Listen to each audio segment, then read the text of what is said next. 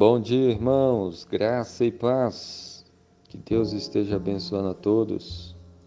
Tiago, capítulo 1, versículo 21, diz assim para nós a palavra de Deus: Portanto, despojando-vos de toda impureza e acúmulo de maldade, acolhei com mansidão a palavra em vós implantada, a qual é poderosa para salvar a vossa alma.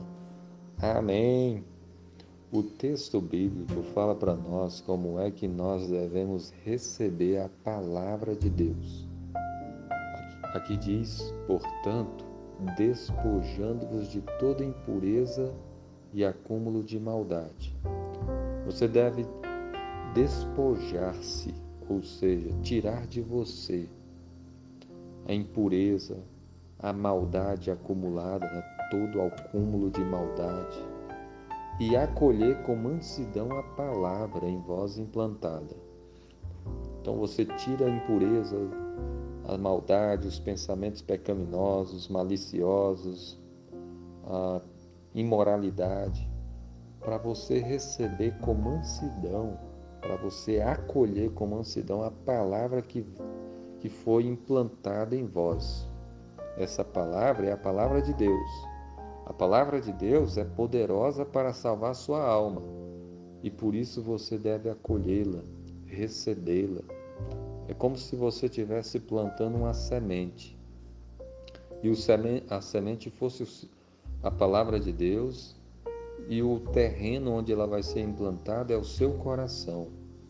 Para que essa semente cresça e produza frutos, é importante que você tire a impureza, a sujeira, a maldade, que você plante bem plantada essa semente no seu coração e receba essa palavra com mansidão, com submissão, que você ouça a palavra de Deus e receba e aguarde e que ela cresça e frutifique na sua vida.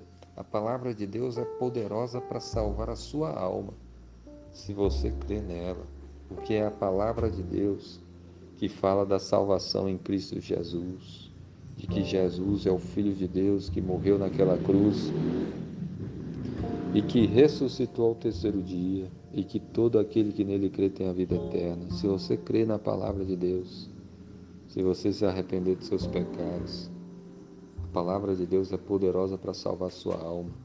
Então creia nela, receba com toda a com todo o desejo da sua alma. Tire do seu coração os maus pensamentos, a malícia, a maldade, os maus, maus desígnios, tudo aquilo que desagrada o Senhor.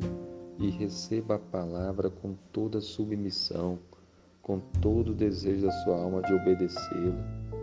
Creia nela e certamente ela fará grandes coisas na sua vida. Confie em Deus, leia a Bíblia, ore mais, busque mais o Senhor, procure estar na igreja igreja bíblica fiel que prega a palavra do Senhor e sirva ao Senhor com todo o seu coração. Se você ainda não foi batizado, procure fazer isso. Siga Jesus com todo o seu ser. Que Deus abençoe a sua vida. Amém.